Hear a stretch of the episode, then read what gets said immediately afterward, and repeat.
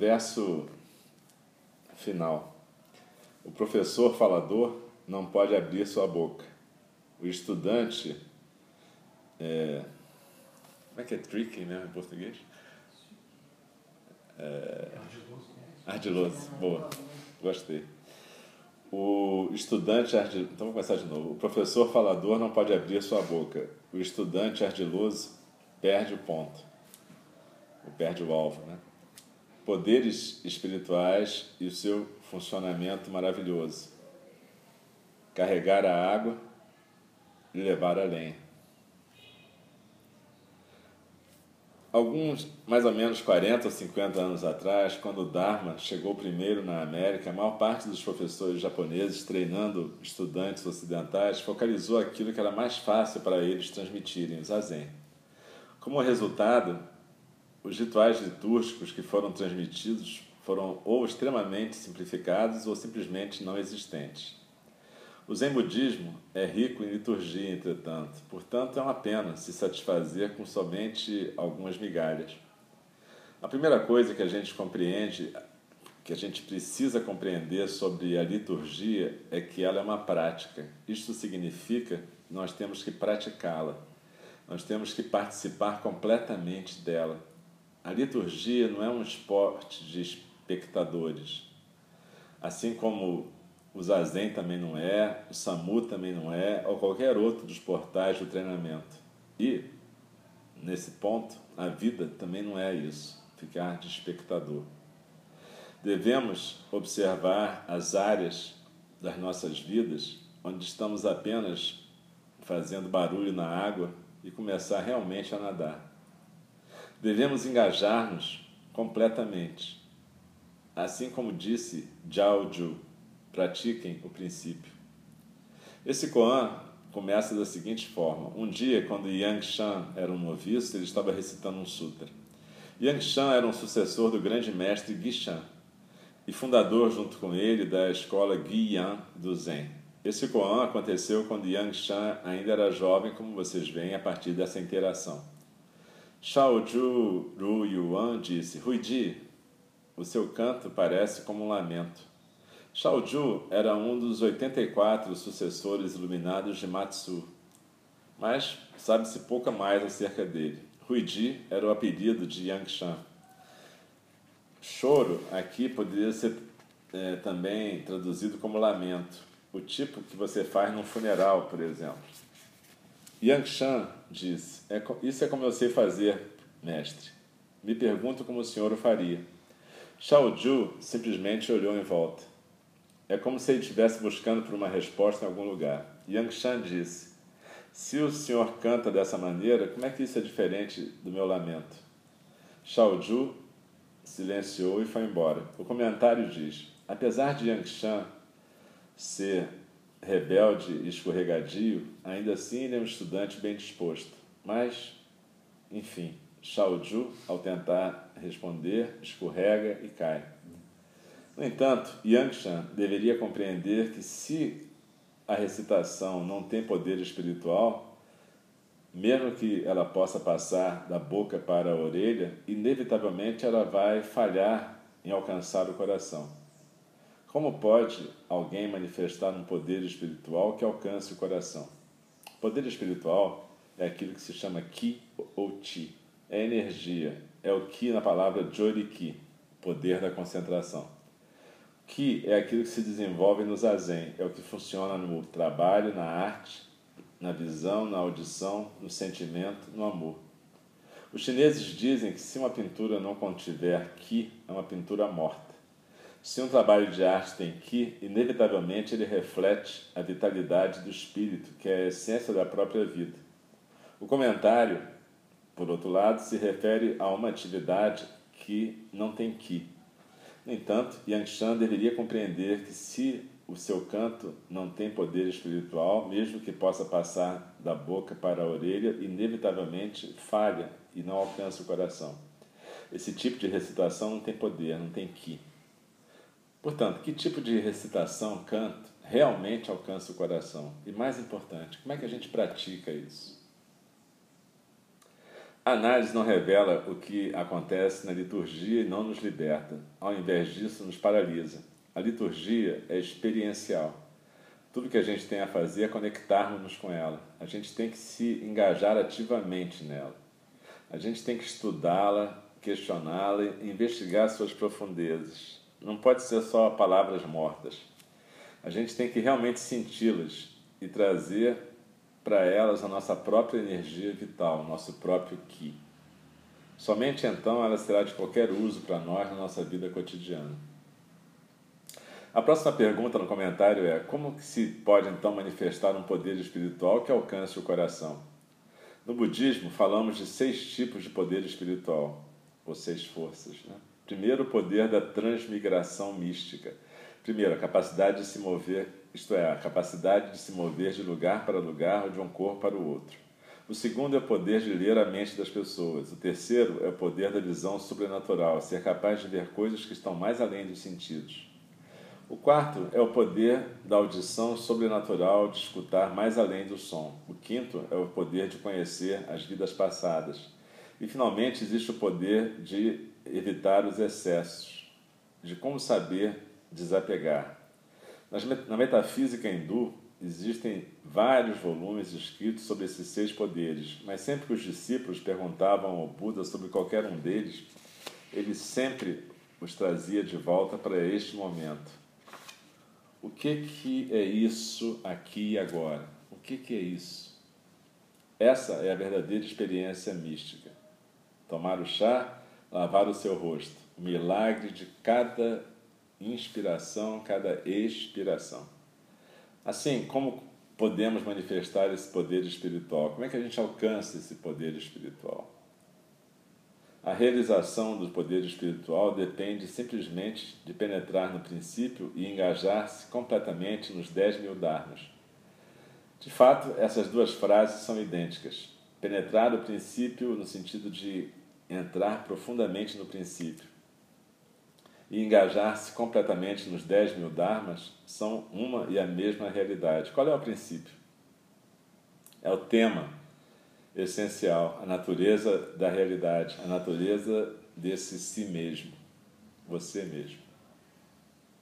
Quando a gente compreende a natureza do si mesmo, a gente compreende a natureza do universo. Engajar completamente os 10 mil dharmas, isso também é o universo total dos fenômenos. Esse é o ponto inteiro do zazen, é o ponto inteiro da liturgia, é a questão essencial, questão essencial do zazen, da liturgia da prática. Mestre Zhao Ju dizia: Povo, simplesmente sentem e penetrem o princípio. Todas as práticas, tais como comer, trabalhar, fazer prostração, recitar os sutras, devem ser feitas no espírito do zazen. Qual é o espírito do zazen? Começamos aquietando o corpo, tomamos a postura do Buda. Isso, em si só, já começa o processo. E se você sentar consistentemente, constantemente, mesmo a mente mais fragmentada vai começar a entrar em acordo com o corpo. Corpo e mente são uma realidade, não são duas coisas separadas. Gostamos de pensar neles como separados, mas não são. Quando o corpo se agita, a mente se agita. Quando a mente se agita, o corpo se agita. Portanto, começamos aquietando e centrando o corpo. Como? Focalizando o Hara, o centro físico e espiritual do seu corpo, localizado mais ou menos dois ou três dedos abaixo do umbigo. Procure entender onde é que está o seu Hara agora. É, coloca dois ou três dedos abaixo do umbigo, você vai tentar localizar o seu Hara. É importante isso, porque você tem que ter uma noção clara de onde é que está o seu Hara. E, na verdade, o raro não está na superfície, né? ele está em toda essa região, desde a pele até a coluna vertebral. Ele é nosso centro de energia vital, um dos centros de energia vital na medicina chinesa e também no budismo. E também aquele lugar que se cortava naquele ritual do seppuku, o harakiri, cortar o hara. Mas o que interessa aqui? Esse é o nosso centro. Então, quando a gente expira, é como se a gente tivesse eu uso muito essa imagem, mas vocês podem usar para vocês qualquer imagem. Eu falo de uma pirâmide cuja base está nos ombros e o vértice lá no hara. Então, quando expira, como se você escorregasse por dentro das paredes internas da pirâmide fosse se aquietando no seu hara. Mas tem gente que prefere uma imagem de uma cachoeira, como se a cachoeira estivesse caindo dos ombros e fosse até o hara. Não importa. O que importa é que você escorregue na sua expiração e vá se aquietando no seu centro. E é, isso é importante porque a gente costuma sempre se colocar atrás dos olhos. O centro a gente bota muito atrás dos olhos quando a gente é muito racional. Às vezes as pessoas mais emocionais colocam o centro no coração, mas no Zen a gente coloca o centro no Hara, assim como nas artes marciais, a base. Então você não anda com o teu centro na cabeça nem no coração, você anda no Hara.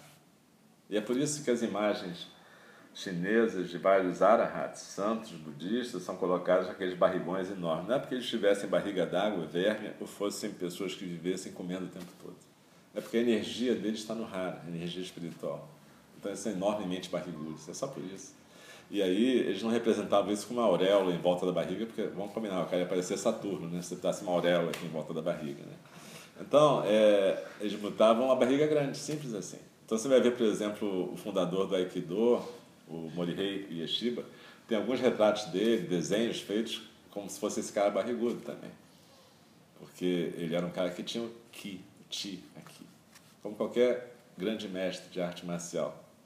Então está aqui a energia. Então a gente bota aqui, né? se você botar aqui, você vai cair sempre na rua, cair mesmo no sentido físico, né? Porque o seu centro vai estar fora do lugar sempre.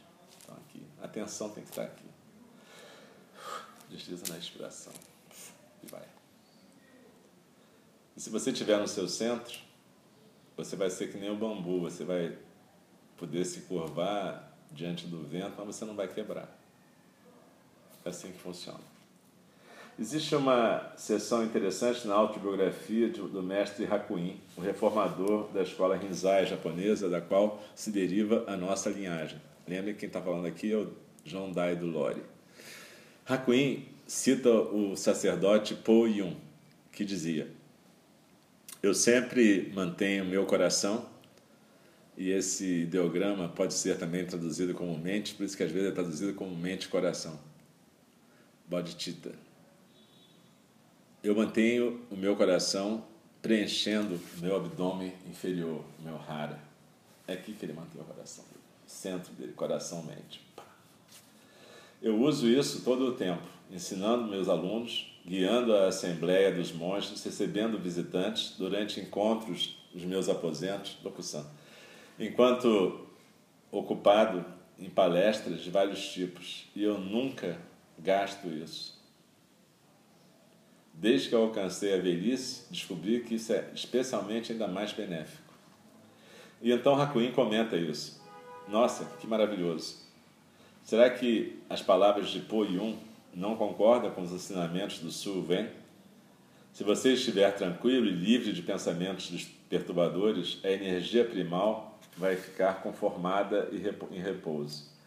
Enquanto você preservar essa energia no lugar certo, no Hara, não haverá lugar por onde a doença possa entrar. Mantenha em mente que quando ele fala de doença, ele está falando da agitação mental, assim como também da doença física.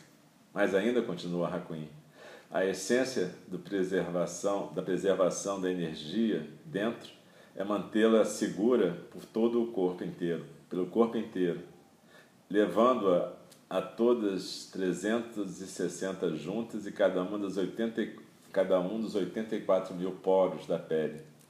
Vocês devem saber que esse é o segredo último de manutenção da vida. E o John então continua: o Hara é crítico na prática é a fonte do nosso Joriki, da nossa energia espiritual. Quer estejamos recitando, pintando, trabalhando, comendo ou mesmo dormindo, o raro deve ser o foco de todas as nossas atividades. Como diz o comentário, todas as práticas, tais como comer, trabalhar, fazer prostrações, recitar os sutras, devem ser feitas no espírito do zazen. Esse espírito de atenção focalizada em fazer aquilo que você estiver fazendo enquanto você estiver fazendo. O comentário continua: se você deseja compreender esse tipo de poder espiritual, você precisa primeiro compreender o Dharma da recitação. Algumas pessoas acham que se elas estiverem cantando mais altas que qualquer outra pessoa, Então elas estão realmente fazendo um ritual bacana. Mas isso não é assim. Uma sanga que canta em conjunto não é como um grupo de bêbados cantando num botequim, cada ego tentando berrar mais que o outro ego. O verdadeiro canto, a verdadeira recitação está em completo acordo, completa harmonia com o seu ambiente. Vem do rara e de uma mente que está focalizada. Manifesta o ki de cada singularidade e cria um ki do grupo. É assim que você sabe que a recitação chegou realmente. É muito raro escutar isso, mas acontece.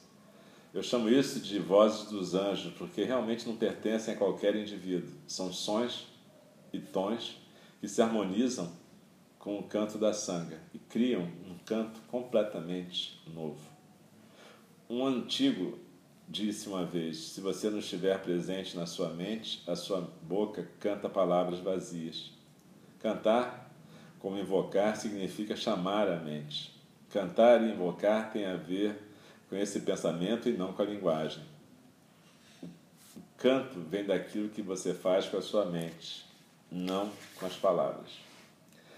A linha final do comentário diz: Seja como for, diga uma palavra de Zen para Shaoju em resposta à pergunta de Yang Shan. Me pergunto, mestre, como você o faz? Faça então para você mesmo essa pergunta: como é que eu recito? Como que eu recito os sutras? E com isso, tente descobrir uma resposta para Yang Shan, que perguntou: Me pergunto como o senhor o faz. É como se Yang Shan estivesse perguntando para vocês: E aí, como é que vocês fazem para recitar então, já que meu, a minha recitação é como um lamento? E o verso final diz: o professor falador não pode abrir sua boca, o estudante ardiloso perde o alvo. Poderes espirituais e seu funcionamento miraculoso. Encontrar a água e carregar a lenha. O professor falador não pode abrir sua mente, o estudante ardiloso perde o alvo. Yang Shan pode ter sido escorregadio, pode ter sido mais esperto que o velho, deixando o velho sem palavras. Mas quem perdeu realmente? Yang Shan foi embora achando que talvez era legal recitar como ele fazia. Será que era mesmo? Vocês me digam isso depois. Poderes espirituais e seu funcionamento miraculoso. Achar a água e carregar a lenha. Essas duas últimas linhas são do leigo Pang, que as recitou quando obteve uma realização. Ele estava dizendo que o funcionamento miraculoso do seu poder espiritual estava vivo em cada uma e em todas as atividades cotidianas. Será que isso não é o final da história? Não é por isso que a gente pratica? Para ver como que o Dharma funciona da maneira em que vivemos nossas vidas, criamos um filho, cuidamos das pessoas, cuidamos das coisas, cuidamos de nós mesmos, cuidamos de todos. Sim, a liturgia é parte-chave desse processo nós devemos aprender como usá-la bem, devemos aprendê-la e aprender como invocá-la, não para o nosso próprio benefício, mas para o benefício de todos. A liturgia contém um profundo segredo que constantemente se revela nos 84 mil gestos sutis que constituem a nossa prática. É o segredo que leva à paz do mundo, o segredo para a transformação social, o segredo para a harmonia ecológica, para casamentos e relacionamentos, o segredo de como cuidar de crianças, de como dançar, cortar lenha, carregar a água. O segredo está nessa dança do Dharma incrível que nós chamamos de vida, mas tem que ser dançada para se realizar. Não está, não é as palavras que descrevem o segredo, não é as ideias que temos sobre o segredo, é a própria realidade, a dança, a tigela, a voz. O ritual não deve ser uma exibição vazia de forma, deve ser a atualização, a manifestação aqui e agora dos Budas e dos ancestrais do passado, presente e futuro. Não é uma coisa pequena, em qualquer medida, portanto, não levem isso como qualquer coisa. Deem vida à sua liturgia, deem vida ao Buda. E esse é o sentido, então, dessa, dessa desse nosso treinamento. É poder trazer vida para o ritual. É claro que evidente, tem o objetivo prático de que mais pessoas dentre nós possam se responsabilizar por rituais aqui. Isso é necessário. Nem sempre tem pessoas que viajam, pessoas que não estão aqui. Então é importante que mais de nós estejamos prontos para assumir posições.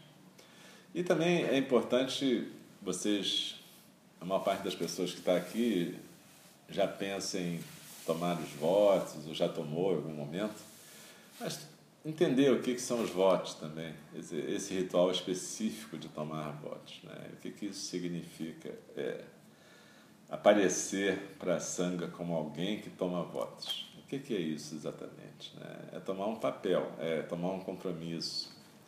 Um compromisso que começa na sua própria vida, né? cuidar de si, cuidar da sua família, da sua vida, do seu trabalho. O compromisso maior dos votos não é fazer rituais na sanga. O compromisso maior dos votos é você ser a sua própria sanga, para começar. Você ser uma manifestação do Dharma, um corpo do Dharma, aonde você estiver, na sua família, no seu trabalho, nas suas atividades. E ser dessa forma, como eu disse, sem dar pinta de nada. Não é para ser um proselitista. Muito pelo contrário. Falar o mínimo possível sobre o Dharma, a não ser que as pessoas realmente queiram que você fale sobre isso. Mas o mais importante é agir, é ser isso. E as suas ações é que vão transmitir o Dharma, mesmo que nunca essa palavra seja usada no seu contexto. O importante, mais uma vez, é que a sua vida seja uma manifestação do Dharma, uma corporificação do Dharma. Né? E, e, e, é isso que a gente vai estar treinando aqui. Agora, vai estar treinando também no aspecto concreto, né? Como tocar o sino, como fazer gachô, como, que momento sentar, em que momento levantar. E essas coisas são importantes, como eu disse, para a gente poder cada vez mais funcionar harmonicamente. Né? Às vezes acontece, como eu disse, naquela recitação matinal, mas pode acontecer mais vezes, pode acontecer da gente realmente funcionar harmonicamente como um corpo. Né? Eu vou estar falando sobre isso amanhã, mas quando a gente, por exemplo, faz aquela primeira prostração, você como mestre de cerimônia faz três prostrações. Né? Então, normalmente o que a gente está é, sentindo e falando na cabeça da gente é, é que o Buda, eu uso isso, né? que o Buda possa ser meu mestre, meu modelo, meu amigo, meu guia. E aí eu faço aquela prostração. A segunda eu faço que o Dharma possa ser meu jeito de me manifestar no mundo. E a terceira que eu falo é que o mundo seja minha sangue. É claro que é, eu não sou isso o tempo inteiro, mas se toda manhã eu recito isso para mim, em algum momento eu vou acabar acreditando nisso. Essa é a ideia. É, é, é, é, um pouco. Tudo que a gente faz habitualmente termina se tornando verdadeiro. Tipo escovar os dentes, tomar banho. Né? A gente começa a habituar a fazer isso e isso começa a ser uma coisa natural da gente, espontânea. Então é mais ou menos isso. A gente treina, está presente em cada beijo, em cada abraço. Cada vez que a gente for beijar e abraçar, a gente vai estar realmente presente. E cada encontro vai ser um encontro, cada despedida vai ser uma despedida real. Então, a ideia do ritual é essa, que a gente possa efetivamente estar presente em cada momento da vida. E o ritual matinal tem esse, é, é, esse dom, né? De dizer que o nosso dia vai ser um dia do Dharma, né? vai ser um dia bacana. Na verdade, o ritual matinal começa com o zazen, é o primeiro ritual de atenção. Né? Mas ele continua com aquelas outras coisas, né? com a própria recitação e depois com o soji, ou esse samu específico do templo. Então, se a gente faz isso todo dia, né? E a gente não precisa estar no templo para fazer isso. Você pode fazer um pequeno ritual matinal, sentar cinco minutos na sua cama, fazer uma recitação simples, aquelas cinco lembranças depois. Não precisa fazer uma coisa complexa. E depois vai tomar café, limpar sua louça, lavar, limpar o chão do seu banheiro, faz qualquer coisa que possa ser um cuidado que você manifeste. Né? É, eu acho importante a gente lembrar disso e ter cuidado com as nossas ações, cautela com nossos gestos. Quanto mais velho a gente ficar, inclusive, melhor. Vai ter menos risco de fratura do fêmur, de escorregar e cair. Né? A gente vai poder ficar no nosso raro. Né? A gente está ficando mais velho, né? cair já não é uma coisa simples. Quando a, gente tá, quando a gente tem 10 anos de idade, você cai e levanta. Né? Eu, hoje em dia, tomo muito cuidado, porque, primeiro, que eu estou um pouco acima do peso. Segundo, que se eu cair da minha altura, sabe Deus que eu vou quebrar. Né? Então, hoje em dia, quando eu vou descer uma escada, eu olho todos os degraus, eu seguro no corrimão do metrô, essas coisas básicas. Né? Mas isso é cuidado de mim. Porque se eu não cuidar de mim, eu vou dar trabalho para alguém, com certeza. Alguém vai ter que cuidar. Né? Então, o mínimo que a gente pode fazer é ter esse cuidado, né? E a gente estava conversando ontem sobre isso e, é uma coisa importante, né? É, o cuidado começa com o cuidado da gente, né? E o cuidado da gente começa com o cuidado das coisas também. E o cuidado das coisas é também se desapegar daquilo que você não precisa. Enfim, se você for realmente prestar atenção na sua vida, tudo vai mudar, né? Se você prestar atenção na sua comida, né? Por que, que a gente tem que fazer dieta? Porque a gente não presta atenção no que a gente come. Né? A gente come além do que a gente precisa, a gente come coisas que vão fazer mal para a gente. Por que, que a gente fica doente? Né? Porque a gente não se cuida, na verdade. A gente não faz exercício, a gente come mal, a gente dorme mal. É, é, não é muito complexo isso.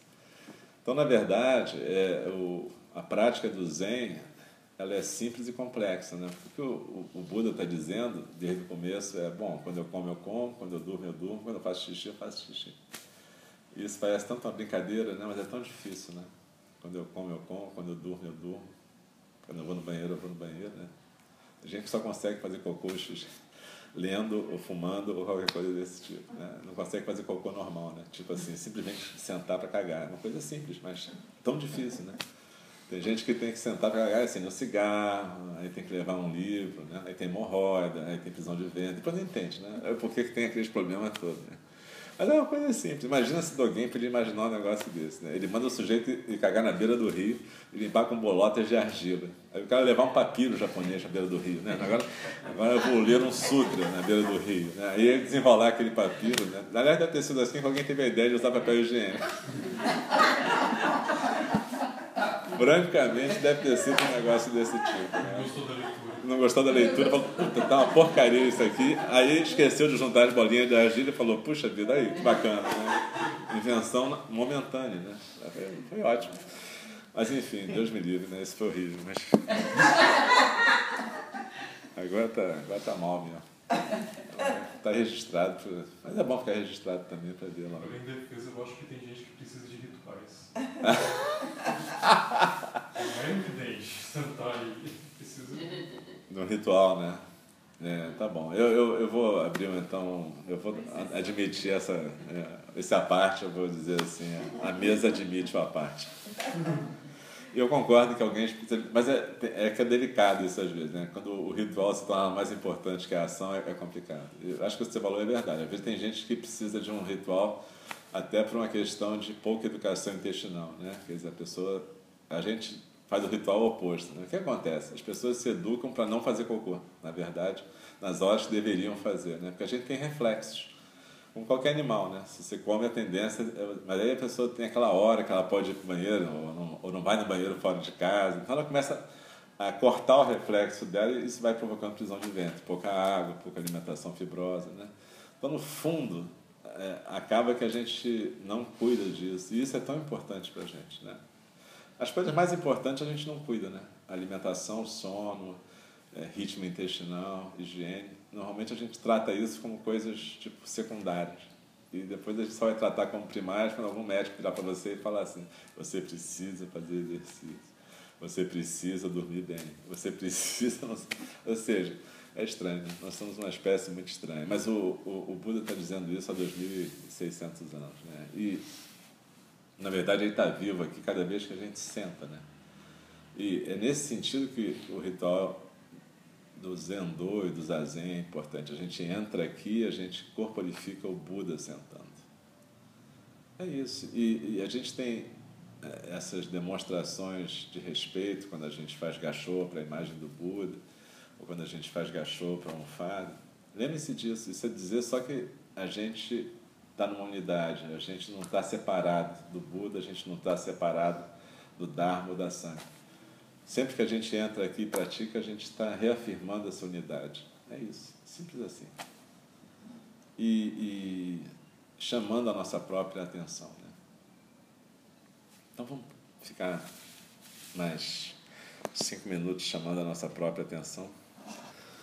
Sentadinhos em zazen, depois eu acho que vocês vão ter um tempo de relax, relaxamento antes do almoço.